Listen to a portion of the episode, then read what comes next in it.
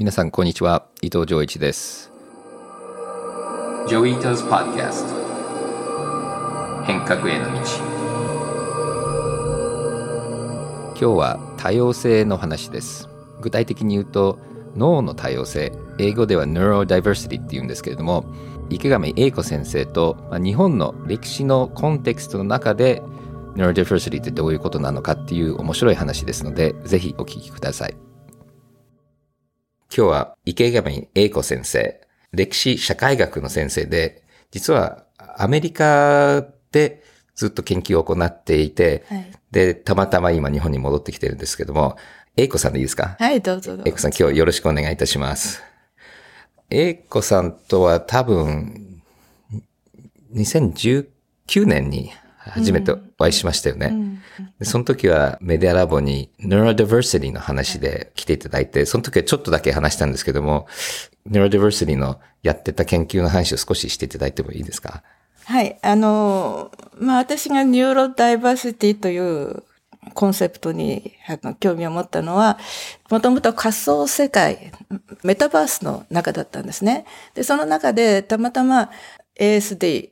自閉スペクトラム症の方たちの当事者会をもう長いこと何年か座らせてもらってて、その中でそのメタバースの中だと、普段コミュニケーションに、まあ、障害があると言われている人たちが、実は支え合ってすごく上手に話しているし、で、その中で生き生きと活動してるっていう、そういうことで、そのテクノロジーと、そのコミュニケーションの問題に興味を持つようになって、メディアラボを、あの、お話ししたいと思ったんですね。なるほど。僕も多分、ちょうどその頃かな、あの、Neurodiversity と教育について、ワイヤードとかに書いていて、あの、実はメディアラボでもすごい大きな課題で、MIT 自体も全体的に言うと、ここれあの、オフィシャルの数字じゃないんですけども、MIT のメンタルヘルスの人が、で6割、7割 MIT の学生は自閉症だというふうにあって、一時期それ全部あのメジャーメントしようとしたら、その当時の確かチャック・ベスっていう MIT の学長がそのプロジェクトを止めちゃったんですよね。多分数字出したくなかったと思う、その時代には。でもその Neurodiversity の、まあ、自閉症的な人たちの、に合った文化が多分 MIT の特徴で、ね、そういう、こう、ちょっと自閉症気味でもすごく数学とかサイエンスが強い子たちが、やっぱり文化的にもすごくこう、過ごしやすい文化で MIT はずっとやってきたと思うんですけども、Neurodiversity っていうのは日本語で言うと、発達障害とか自閉症とか結構ネガティブな言葉ですよね。で、まあアメリカでもネガティブなイメージ持ってる人たちがほとんどかもしれないですけども、まあ、特に MIT なんかだともう Neurodiversity はもう誇りになって、プライドになっていて、でもそもそもその Neurodiversity っていう言葉日本であんまりみんな使わないですよね。そうですねうん。まあ、ニューロ神経でダイバーシティという意味なんですけれども、その自閉症の方とか、または、まあ、日本語で言うと、非定型インテリジェンスってまあ、非定型って言葉を使うんですね。で、それはマジョリティかマイノリティかっていうだけなんですけれども、そういう方たちは一つの個性であるっていう考え方がバックにあるわけですよね。で、ニューロダイバーシティの考え方が出てきたのは1999年のアトランティックという雑誌の中で、ハーベイ・ブルームっていう人が書いたのが初めだって言われてます。彼もギークカルチャーと、いわゆるギークというのとどう関係あるかっていうようなことを書いたし、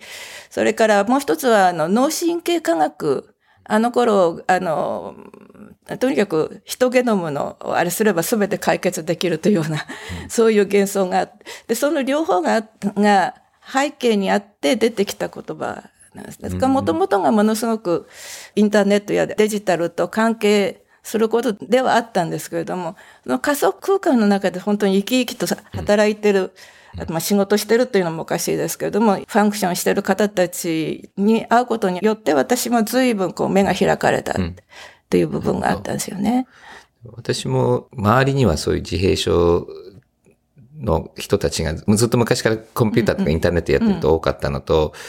あと、アメリカだともう最近かなりもうみんなオープンになって、ね。あのイーロン・マスクもテレビで自分は自閉症だってし、ねうん。彼は子供が3人とも自閉症で、自閉症の学校を作っていて、で私も今4歳半の娘もアメリカで自閉症のダイアグノーシスもらったんだけども、やっぱりすごくよくできてて、パブリックスクールの方から4人ぐらいの先生がいて、で、すごくアナリシスして、そしてアメリカの法律だと、やっぱり自閉症の子たちには、ちゃんとその子に合ったデザインされた教育プログラムを作って、それを提供しなきゃいけないっていうその義務がもう学校にあって、でその学校でできなければ、国のサポートで特殊な学校に行けるっていう権利がもうあって、で、まあ僕らがいたケンブリッジは特にあのハーバードの教育学部があるからよく発達してるって聞いたんですけども、でも全国でそういうサービスがあって、で、で僕も親としていろいろ調べてたら、何年だか覚えてないんですけども、やっぱりアメリカの親たちが団体を作って、すごい政治的に圧力かけて、そして自閉症の子たちの教育システムをちゃんとしなきゃいけないっていうので、アメリカはガラッと変わったんですけども、日本の学校も、僕らも日本に引っ越してきて、ほとんどそういう障害のところだけを見て、なるべく普通に病気として治さなきゃいけないっていうような発想で、これはだいぶ昔のアメリカの考え方だったんだけど、今はもうどっちか治すっていうよりも、その子の特徴に合わせた教育でもっともっと伸び伸びと、neurodiversity っていう言葉に定義されてるようにやってるんですけど、日本そこはまだちょっと遅れてますよね。うん、そうですね。まあ、全体に教育自体が、その、その子供がどういうふうに世界を見ていて、で、どういうことにお得意に思ってるかっていう、その子供にとってのインプットのメカニズムよりも、どうしてもその社会と合わせたアウトプットのところで、評価するっていう風になりがちなので、まあそれも、アメリカも昔はそうだったと思うんですけれども、そこら辺がちょっと、典型から外れた方たちの才能だとか、ヒューマンリソースを社会が十分に使ってないっていうのがね、残念だなと思うんですよね。あの、よく言われるのは、こう、目を見るのが嫌な自閉症の子って結構いて、今でもあるんですけども、無理やりこう目線を合わせて喋らせるトレーニングをするっていうのがあるんですけども、MIT なんかだともう僕らは目を合わせたくない人とは無理やり合わせないんだよね。まあベンチみたいに座って外見ながら別に喋ってもいいじゃん。わわざわざ目線合わせる必要はな,、なくて。で、よくあの MIT でジョークであの、いや、あの学部の人たちは絶対相手は見ないけれども、この学部相手の靴までは見れるよとかでも、それもあまりにも普通になってて、だからそういう意味で言うと、その、わざわざその人たちをこう具合悪くするようなことを無理やり普通にしなきゃいけないっていうのって、まあアメリカでもまだあるんですけども、やっぱり日本の社会のあの、しきたりだとかルールとか、日本だとこう空気が読めない人はダメだとかね。そういう、こう、典型的な自閉症にあるような特徴って、結構社会的にはあんまりこう、逆に軽蔑される部分もあって、なんか、日本だとだからオタクだとか、引きこもりとか、そういう、こう、ネガティブなインプレッションで、アメリカだと、まあ、ビル・ゲイツだとか、あの、スティーブ・ジョブズとか、イーロン・マスクで典型的な自閉症っぽいパターンの人たちって、あれはあれでかっこいいと思ってる人たちたくさんいるのに、なんか日本だとそういう人たちをかっこいいとなかなか思わないの。これは文化が違うんですかね、根本そうですね。昔の日本は逆に言うと中世の日本なんていうのはかなりそのそこら辺のコントロールがそれほど効いてない社会だったので逆に自由があったと思いますね。だから日本に昔から独特にあるというよりも千年の歴史の中でだんだんだんだん特に明治以降出てきた部分があると思う。それに特に戦後になって、ますます、まあ、かなり強くなって、会社社会ができていくことだと思うんですね。で、ニューロダイバーシティの根底には、多様性がないと生物の今の biosphere が保てない、進化しないっていうのと同じように、その神経回路の多様性が人類にとって一番大事だっていう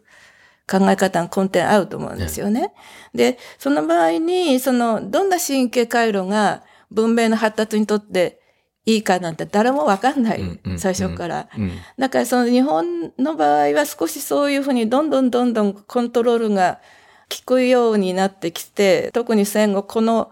中で同調圧力が強くなってきたってことが、その、もったいない、いやその部分が随分あると思う、そうですよね。あの、テンプル・グランディンが言ってたのかな、多分、自閉症の人がいなければ、未だに、 cave の中に、 caveman みたいに住んでいて、道具も火もないだろう、みたいなことを言っていて、で、多分そういう、こう、イノベーションとか invention をやる人って案外自閉症気味な人が多いんじゃないかなって言われて、で、まあ、ダイバーシティとか invention って社会的に価値があるというので、まあ、自閉症、 Neurodiversity を認めるってもあるんだけど、とは言いながら、苦労する、やっぱり障害の部分もあるので、そこのインクルージョンもちゃんとフェアネスとして入れてあげないと、社会的なバランスも取れないっていう、この両方、ソーシャルジャスティスと社会的価値ってこう両面見ないと、価値がある人たちだけ助けるっていうのもあんまり良くないなって思いますよね。うんうん、おっしゃる通りだと思いますよね。どんな人の頭脳の中にも、とちょっと一般的な価値に当てはまらないような部分があって、うん、で、そういうものがなんか普通とやり方では収まらない。で、そういう人たちのいるということを知ることによって自分の中にもダイバーシティがある。うんうんうん生まれついてのものの場合もあるし、カルチャーの場合もあるし、いろいろだけれども、だからそういうことにも目が開かれるから、自分の中のダイバーシティ、文化やジェンダーやいろんなもののダイバーシティに広がっていくっていう、入り口になるってことでもあると思うんですよね。だから、ノーマルの人ってほとんどいないんですよね。そういう全部普通の人っていなくて、うん、みんななんかずれている。で、多分、そういう意味で言うと、まあ、自閉症って定義される人は多分3%とか4%。まあこれでもみんなが思ってるより多いと思うんですけども、でもほとんどの人はどっかのスペクトラムで変なところがあって、自閉症向けのサービスとか教育を考えていくと、多分実は一般的な教育もそこでまたいろんな、あの、改革もできるんじゃないかなと思うんですよね。そうだと思うんですね。うん、で、どういう子供が問題があるかということに気をつけるようになってくることによって、一般のカテゴリーに一応当てはまるけれども、何か特殊な考え方や物の見方、感性。で、喋るのは得意だけど、書けない、まあ、いわゆる学習障害みたいな人、たくさんいますよね。そういう人たちにも、もう当てはまる場合があるし、まあ、何かその絵で描くならものすごく得意だけど、描いたあのものだけで点数つけられるとダメだっていう子供や大人もたくさんいますから、そこら辺のものにインプットのやり方まで気をつけながらやる教育のシステムみたいなものに向かうきっかけにもなると思うんですよね。だからそういう意味で言うと産業革命と大量生産の時には同じような人たちが並んで工場で同じ取っ手を曲げて同じものをしなきゃいけないから結構そのノーマルじゃなくてもみんなノーマルにして工場の職員として使ったけども今の情報が社会だとみんなが違うことをすることによって新しい価値って生まれてくるのでそうですね。昔の1990年ぐらいですか、アメリカで障害法ができて、あの、いわゆるレイマンが89年大ヒットして、はい、その、かっこいいムービーだったので、みんながニューダイバーシティのものにちょっと広がってきたところで、障害者法ができて、あの、随分エレベーターまで来たり、いろいろ便利になったじゃないですか。うん、それで、結局、プラスになったのは、いわゆるその時の障害のイメージっていうのは車椅子に乗ってるっていうものだったと思うんですけれども、私たちがガラガラとスーツケースを引いて旅行する時だとか、お母さんが子供を抱えた人だとか、いろんな人が、まあ、役に立つようになったと思うんですね。だから何がどういうふうに役立つって、本当わからないので、でね、偶発性とかね、うん、そういうことを考えると、その、ニューロダイバーシティにフォーカスするっていうのは一つのなんか突破口になるかなという考え方もある。あの、やっぱりレインマンの映画が出た時の自閉症のコミュニティの反応を見ると面白いのは、レインマンによって自閉症の人でもかっこいいねっていうのですごく自閉症のムーブメントプラスになったんだけども、うん。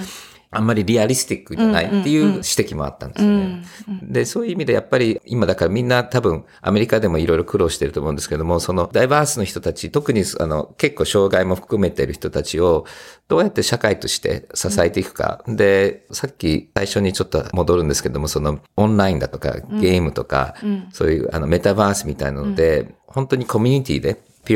お互いで助け合うコミュニティってすごく、やっぱり今までと違う環境ができてきてるような気がしていて、で、多分、あの、最初に会った時よりもさらに最近メタバースの話とかたくさん出てきてると思うんですけどね、うん。そういう英子さんがアメリカで見てたいコミュニティっていうのは日本でもあるんですか？あの、少しずつその興味を持ってる人たちは出てきて、まあ逆に言うと、いわゆる当事社会っていうのはとても盛んです。つまり、大人の、あの、になった、まあ、自閉症や様々な、まあ、難しいことを抱えている人たちが、で、いろいろなネットを使ってやろうという動きも出ているし、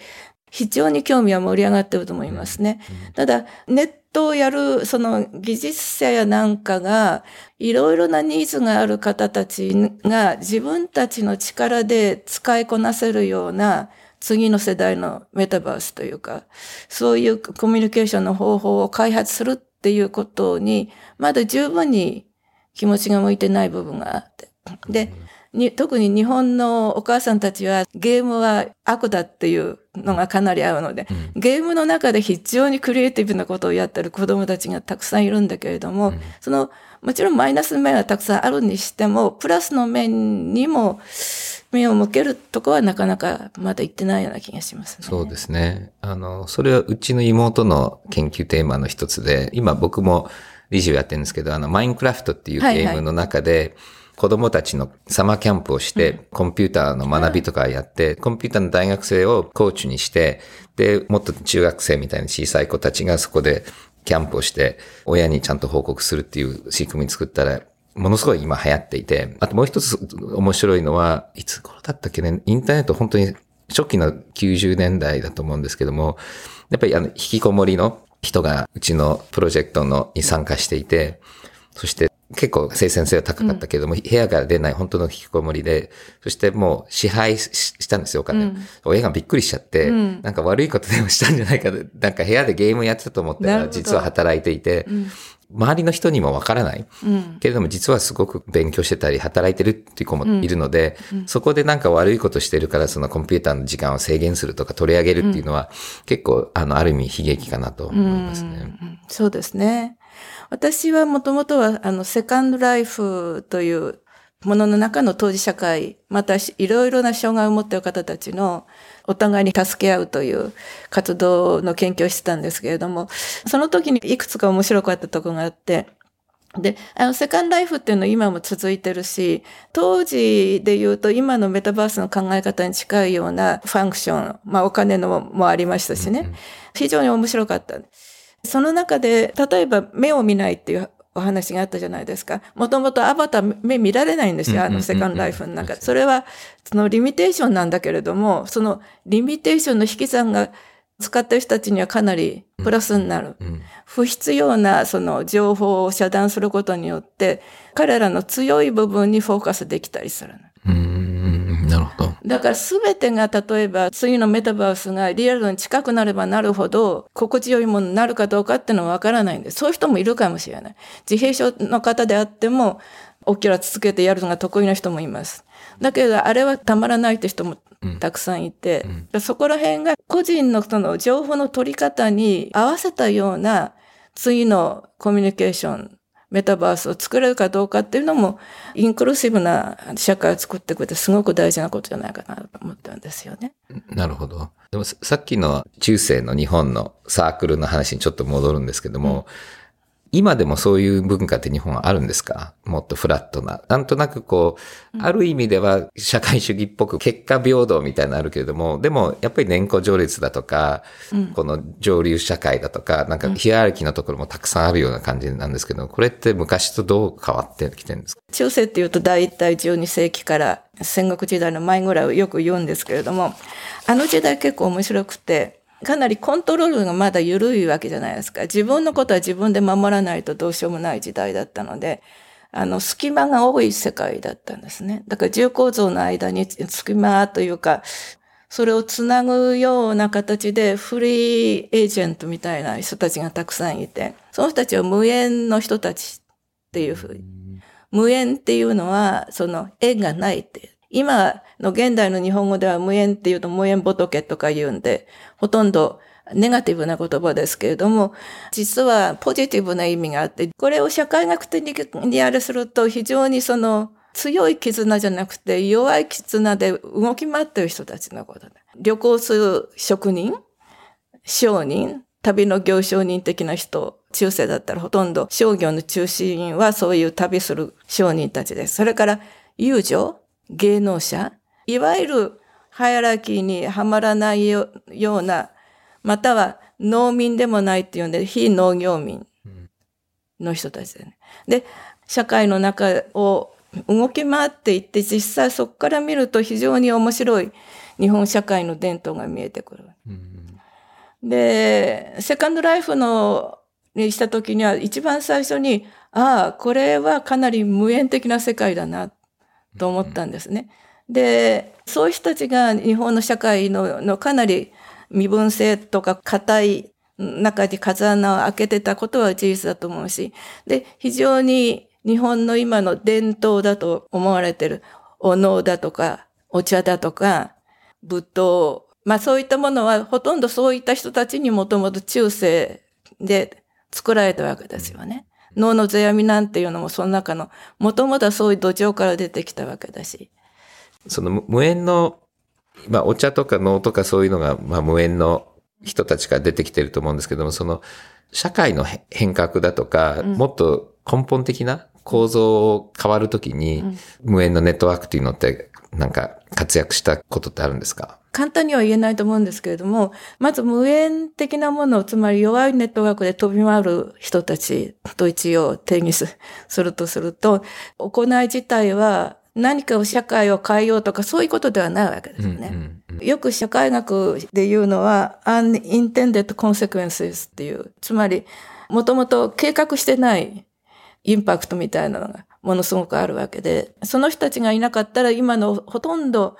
言われている日本の伝統芸能、伝統文化みたいなものは、今と全く違ってたと思うんですね。うんうんで、もしかしたらその、特に江戸時代の中では絵を描くっていうのがかなり、挿絵を入れるっていうのがものすごく面白い文化だったので、もしなかったとしたらば、その漫画なかったかもしれないですね。だからいろんな意味で、その、変革するために集団で行動したというエージェントではないんだけれども、飛び回りながら自分のマージナルも、特に何か深い聖なるものに、その、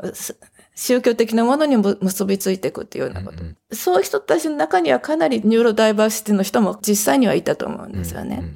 うんうん、日本でも海外でも同じだと思うんだけど、宗教的な天才みたいな人。うんうん、で、普通の人が見るようなものに惑わさないで何か本質的なものに connect するような人。うんうん、で宗教的な天才ってのものすごくいたと思う。そうですね。だからそういう人たちがもしいなかったらって逆に考えると、うん、今の人間の文化、文明、日本の文化も当然ですけれども、うん、ひどい薄っぺらいものになったと。そういう意味で言うと、さっき天才って言ってましたけど、 religious、宗教的リーダーっていうのって多分、そういう Neurodiversity の人多いですよね。あの、この間論文一つ見てたら、あの、特徴としては、あんまりみんなが思ってるからっていうことに影響されないで、本質を見えるっていうのが特徴で、で、やっぱり普通の人、 neurotypical、ノーマルの人たちっていうのは、あの、どっちかというとみんなが何を考えてるかがメインで、うん、で、みんなと同じことを考えるっていう、まあ、 groupthink が一番落ち着く state で、うん、で、そういう意味で言うと、環境が変わったけれども、みんなの考え方が変わんなくて、それで本質を見てそれを伝えるっていうのが、もしかしたら、ニューロディバースの人たちのこの社会の位置づけなのかもしれないですよね。で、今多分、あの、学者っていうのは多分そういう人たち結構いて、昔は宗教とかアーツとか、その伝統芸能とかにいたんでしょうね。で、そういう人たちがどこでサポートされて、どうやって表現するかっていうのが、またその歴史によって変わってきたのかもしれないですね。今度は我々が今向かってるデジタルも含めて、うん、あの、あの、あと環境問題とかいろいろ出ていく中で、そういう人たちをどうやって支えていって、役に立つっていうと変ですけども、社会に貢献させるか、なんかアイディアとかありますか、うん、どこから出てくっていうのは難しいと思うんですけれども、例えばニューロダイバーシティのコンセプト一つにしても、種の多様性が必要なのと同じくらい、まあ環境問題にも通じることだけれども、その、そういうものが大切だっていう、まずコンセプト自体を広めていくっていうのが大事なことじゃないかと思うんですね。やっぱり親が重要ですよね。それ恥ずかしいと思う気持ちだとか、うん、なんか隠さなきゃいけない、直さなきゃいけない、心配しなきゃいけない。うん、だからその、それは変えられますよね。話したり表現をすることに。例えば私の4歳半の娘も自閉症で困ることもあるけれども、すごいハッピーだし、すごい面白いし、普通の子ができないこといっぱいできるし、で、やっぱりでも日本、普通の日本人に話すとみんななんかこう、かわいそうな顔で見てきて、やっぱり、あの、すごく僕も自閉症の人たちをと一緒にあの仕事もしてきたし、が教え子もいっぱいいるので、結構慣れてるんで、今楽しみながら、あの、一生懸命育ててるんですけども、だからそういう意味でラッキーだったなと。あの、うんうなるほど。僕だったら多分逆に自閉症の子の方が、その育てがいがある。で、今までの経験がちゃんとこう役に立つっていうのは素晴らしいですね。うん。だからそういう意味ではすごいラッキーな感じはするんだけども、で、まあ、で、きよちゃんを育てることによって僕もいろんな日本の、まあ、いいところ悪いところを見て、自閉症の子供の目線から今日本見えてるので、そうするとこういうところ直していったらいいかなっていうので、うちの子だけじゃなくて、みんなの子供たちにも環境を良くできるかなっていうのが、ちょっと自分の今最近の視点の一つなんですけども、でもやっぱりこれからあとネットワークですよね。そのアメリカのやっぱり大きな変化は親同士が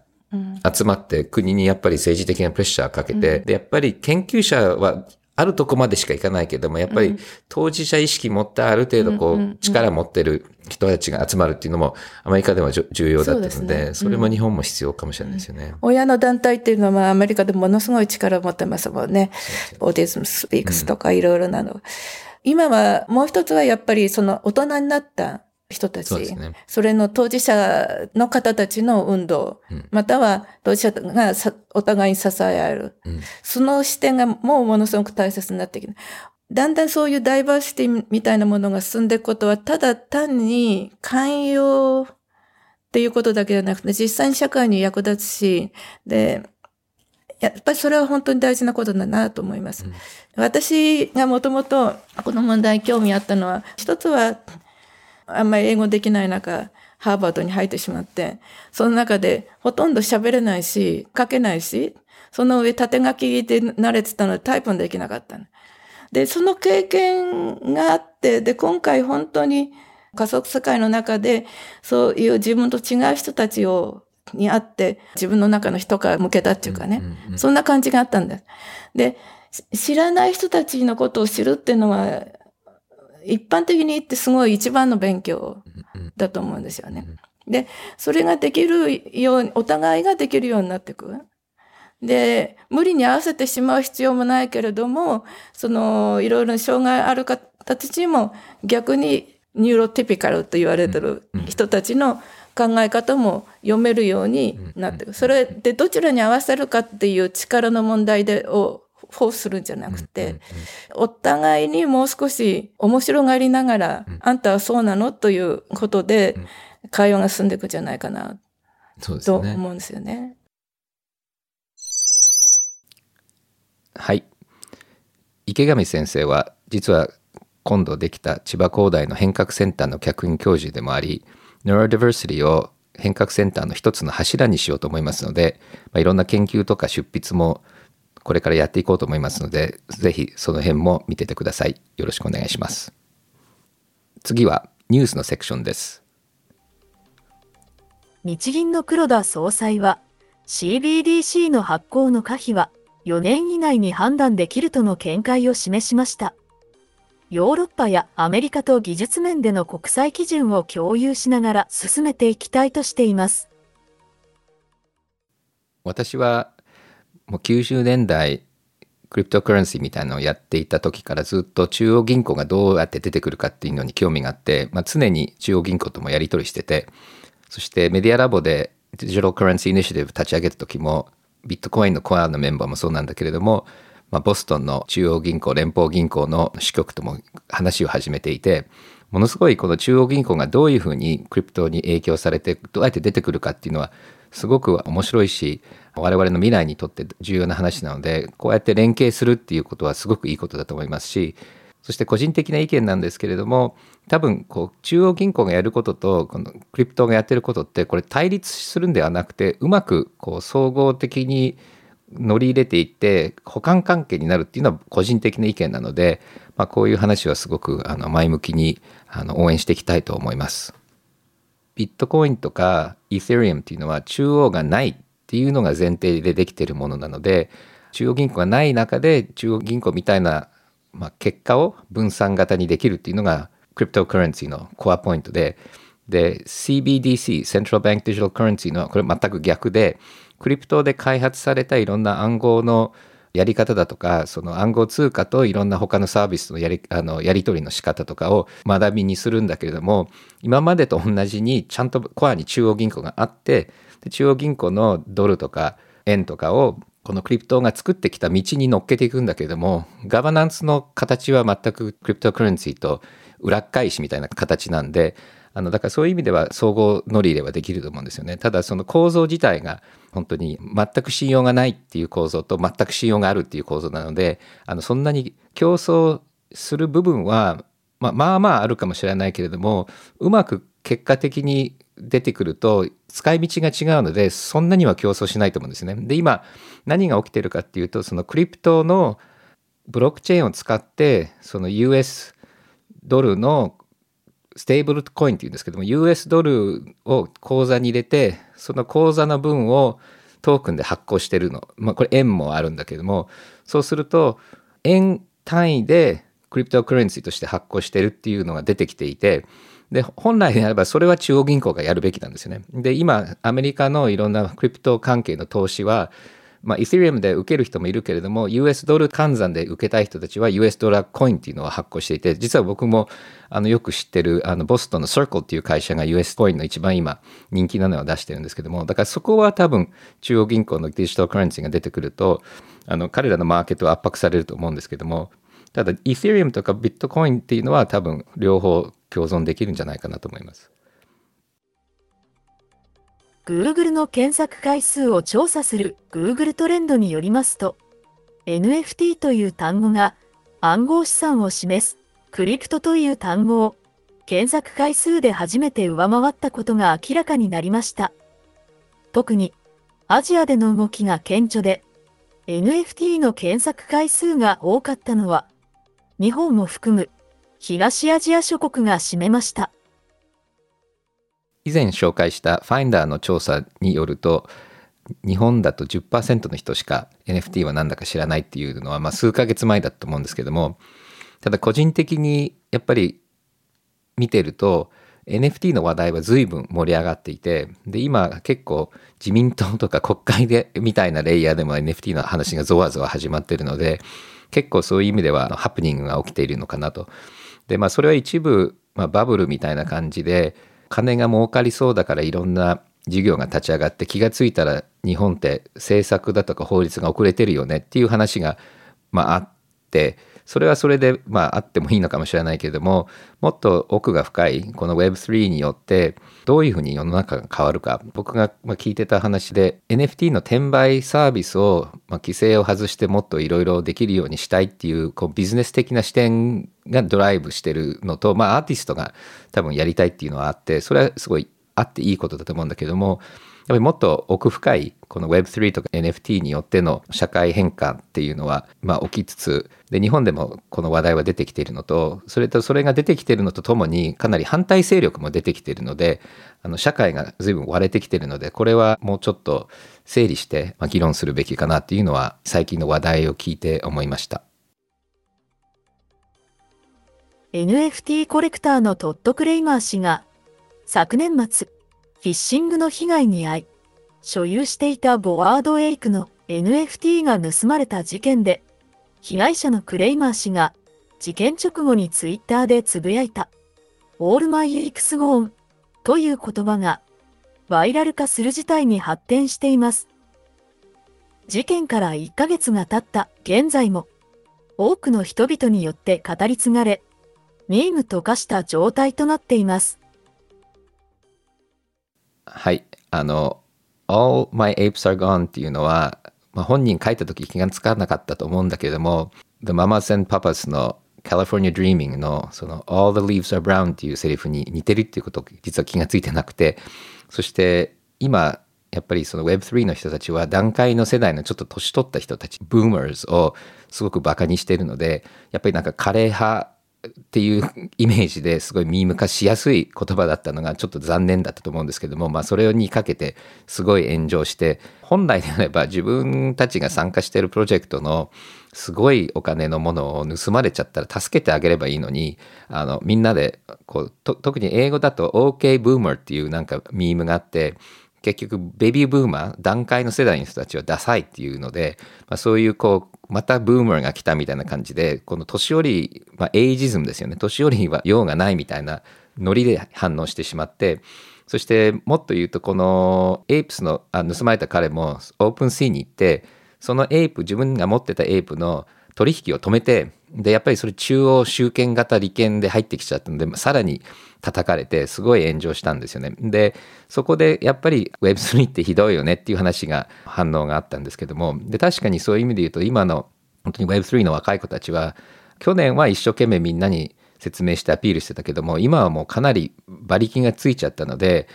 ついていけない人たちとか反対している人たちを、まあ、からかってバカにしながらすごい速度で先に動いちゃってるので今もうすでに起きてるこの Web3 あの信者と反対派の溝が、まあ、広がっていくような感じがしてきます。それで Web3 Summer of Love っていう記事があってこれちょっと長くて日本語しかできない人にはちょっと厳しいかもしれないですけどぜひあの英語読める人は読んでほしいんですけれどもこの記事は1週間で一番面白い記事ででこれはやっぱり Web3 のムーブメントとヒッピーのムーブメントが似てるんじゃないかと。で今がヒッピー時代で言うと Summer of Love でそしてやっぱりいろんな違いはたくさんあるんだけどもやっぱり反体制的で結構なんかハッピーなムードでで体制をバカにしながらあの中央集権からどんどん分散の方に動いていてでかなりカルチャーだとか音楽だとかアーティストとかで、まあ、イベントとか、まあ、すごい似てるところがたくさんあって Web3 っていうのはオンラインの技術だとか仮想通貨とかそういうテーマではなくてやっぱりあのソーシャルムーブメント。で今 Web3 に参加してる子たちっていうのはすごいやっぱりフリーダムがポイントだと思うんですよね。で好きなことできる。銀行もいらない。親もいらない。で、そこはすごくヒッピーに似ていて、で、このヒッピーの歴史見てても、やっぱり最初ヒッピーで、やっぱりドロップアウトすると、もう、過剰に好きなこともガンガンしちゃうんですよ。食べ放題、飲み放題、セックスし放題みたいなんで、そこと今の Web3 のこう雰囲気ってちょっと似てるよね、みたいな。ただ、あの中長期的にやっぱりヒッピーカルチャーからいろんなそのサステイナビリティとか環境問題の意識とかそういうのも出てくるし、Web3 の中からそういうのも出てきているので、そういう意味で、まあ、いい意味でも悪い意味でも、やっぱりヒッピーのこう歴史を見ると、まあなんか学びがあるかなっていうのも僕も感じていて、そして僕はまあインターネットとヒッピームーブメントをすごく例えとしてつないでたんですけども、多分その文化的には Web3 の方がヒッピーと似てるっていうのは確かにそうだなと思っています。今回さっきのニュースで、やっぱりクリプトから NFT に検索が変わったのが、もしかしたらその暗号通貨のところからこの文化とかアートのところに少し視点が移ってるっていう意味ではあの全く外れてないんじゃないかなと思います。次はお便りのコーナーです。皆さんメッセージありがとうございます。最初のメッセージは小作さんからです。私は45歳の会社員です。私はテクノロジーに関しては全く知識を持っておりません。しかし伊藤さんのポッドキャストを聞いて NFT などを初めて知りました。知らない言葉を検索していくうちに興味を持ちました。いろいろ勉強したいのですが、全くの素人が勉強するには何から始めればいいのでしょうかアドバイスいただけましたら幸いです。はい。僕もあんまりちゃんと日本語が読めないので、あの、あんまりメディア見てないんですが、そんなに多分たくさんないと思うんです。NFT とかについて。それとすごく速いスピードで変わっているのでちょっと前に書いたものがもう古くなってると思いますんで多分一番いいのは自分で参加することだと思うんですよね。だから例えばネットに行って NFT を買ってみたりその NFT とつながってる Discord のチャンネルに行ってコミュニティに参加したりなんか作品作れる例えば写真とか自分のお絵描きとかでもいいんですけれども自分でやっぱり作ってみるっていうのがすごくもう一つ重要なことでまあ、このポッドキャストでもいろんなところを紹介しようと思いますが、まあ、本当にこれからなのでどんどんニュースのように毎日出てくるのでそういうのをまトラッキングするっていうのはあると思うんですけどもでもすごくいいアドバイスはないです。でもやってみることが一番だと思います。で僕も本当に最初いろいろ読んだり聞いたりしてて分かんなかったんですけどもやっぱり自分で NFT 作るとまずこんなに簡単だなであのウォレット作るのにももう数分しかかかんないしで作ると感覚的にすごくイメージが湧いてそれでじゃあ NFT はできたけどこんなことできないあんなことできないっていうとだんだんこうどこが簡単でどこが難しくてこれからどの辺が改善されていくんじゃないかなとかじゃあ Ethereum とポリゴンの違いって何なんだろうっていうのも、まあ、やってみて初めてわかる。やっぱりなんか NFT 捨てるのに3000円かかるっていうのがやってみたらすごく気がついたりでやってみないと分かんないっていうのたくさんあるしでこれがどんどんまたインターフェースが変わっていくので本当にやることが一番だと思います次のお便りはアキさんです大学選びについて質問があります。私は、高校卒業後、バイトを掛け持ちしながら、大学と専攻選びについて考えてきました。今は、将来的な技術の発展にキャッチアップする力をつけるために、海外の大学でコンピュータサイエンスを学ぼうと思っていますが、その国や大学は決まっていません。ジョイさんのおすすめの留学先や大学はありますか？はい多分大学僕もあんまり大学行ってハッピーだった経験ないのであんまり大学選ぶの上手じゃなかったと思いますんで僕のアドバイスがいいかどうかわかんないですけども最近大学側に立つ立場も増えてたんで、まあ、その立場からちょっとイメージをシェアすると多分大学それぞれってまずあの文化が全部違うんですよね。でノリも違うしだから一番重要なのは僕のイメージだと行く大学のノリと文化に自分が合うかっていうことなのでできれば行ってみるで行けなくてもとにかくそこの大学に行ってる人か卒業した人と話をしてそのノリと自分が合うかどうかっていうことがポイントだと思うんですよね。あのすっごいスノブな大学もあればすごいなんか多様性が多い大学もあるしなかなか外から見てもわからないっていうのはまず一つとあとやっぱり自分が何をどういうふうに勉強したい？例えばその研究所中心の大学だとそういうプロジェクト型たくさんあったり例えばすごい有名な先生がいてレクチャーがうまい人がいるとそういう大学が競争がすごい激しい大学とそうでもない大学とかあるんで例えばそのエンジニアリングですごいプロジェクト型でど田舎で食べるとこ何にもないけどもすごく楽しそうなのがあのオーレン・コレッジ・オブ・エンジニアリングっていうのがマサチューセッツにあって。でそこはその確かオーリン・ファンデーションっていうのがエンジニアリングの工学の未来はどうするべきなのかっていうのをいろんな大学にエクスパートに聞いてのレポート作ってそしてその大学こう帰ろうって言ったらみんないやそれが一番なんだけど僕らやりたくないって言ったらじゃあ分かったって言って勝手に新しい大学作っちゃったんででそこは本当にそういう意味で競争とかその知名度もすごい高くはないんだけどもあのめちゃくちゃ楽しそうだったり自分の性格と自分の学ぶ方法を考えて大学を選ぶことが重要なんだと思います。でブランドだけで選んじゃダメだと思います。あのブランドの大学行ってもアンハッピーになる人だってたくさんいるしうちがいた MIT でもメンタルヘルスがすごく悪くて半分以上の MIT の学生は自分は平均以下だと思ってるっていう統計が出たぐらいでバンバン叩かれるのででも死ぬ気で勉強したければ行ってもいいけれどもまあそういうあんまり向いてない人が多分ほとんどだと思いますんでブランドだけでは選んじゃダメだと思います。はい。それで最後のお便りはノムさんです。私が暮らしている中国の仮想通貨規制状況について質問があります。現在、中国では国家主導でデジタル人民元を推進する一方で、仮想通貨のマイニングや取引を規制しています。現在の技術では、取引まで含めて完全に仮想通貨規制することは可能なのでしょうかまた、今は難しいが規制を可能にするために必要な要素があれば教えてください。はい。中国の仮想通貨もそうですけれども、電子決済について、やっぱりすごいなと思うのは、やっぱり最初、WeChat とかがオンライン決済やりたいって言った時に、やっぱり銀行とかカード会社を守ろうっていうよりも、そういうあのテック企業に銀行の免許を渡して、もうガンガンやれって言って、そして今中国の友達の話聞いてると、もう24時間自分のお金をどこでも動かせる、携帯から動かせるっていうのがもう当たり前になっていて、で、WeChat なんかは銀行から下ろすのも個人間の決済は決済料取られないんだよね。あの引き出す時だけ取られて、だからもう普通の中国の国民が使える？電子決済っていうのはもうもう世界でも多分なかなかないぐらい進んでいてそういう意味では国はすごくオープンでそれでやっぱり今度あの中央銀行がやってクリプトにを規制してでその瞬間はすごく面白かったのはやっぱり中国でビジネスやってるexchange からもう完全に、まあ、DeFi って言って、その decentralize で中国でベースがない、まあ、やや怪しいサイトにバーッと crypto が動いちゃったので、規制することによって規制できないとこに移っちゃったっていう一瞬あったんだけれども、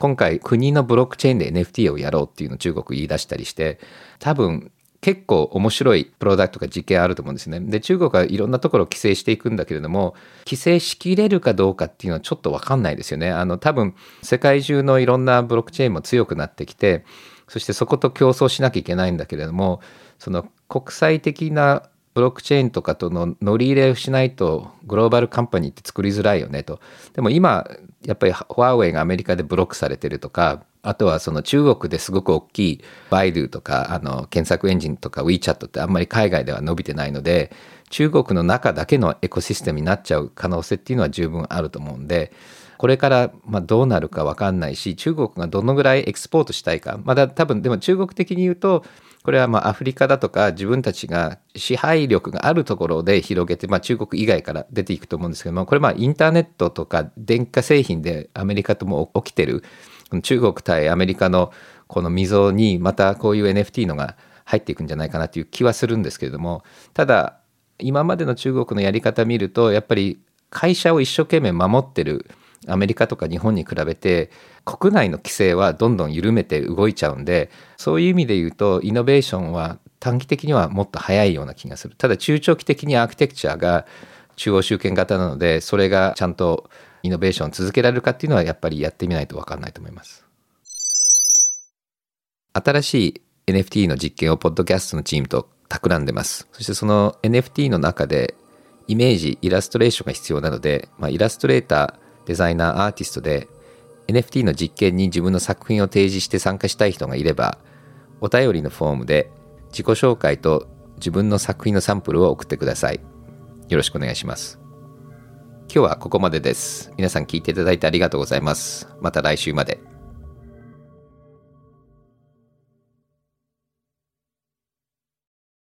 デジタルガレージは危険な海に最初に飛び込むファーストペンギンスピリットを創業以来大事にし続けています。これから来る Web3 オープンソース時代を見据えたテクノロジーで新たなビジネスを生み出す仲間を募集しています番組詳細欄にあるリンクよりぜひご覧ください Web3 is here join us join the first penguins New Context Designer Digital Garage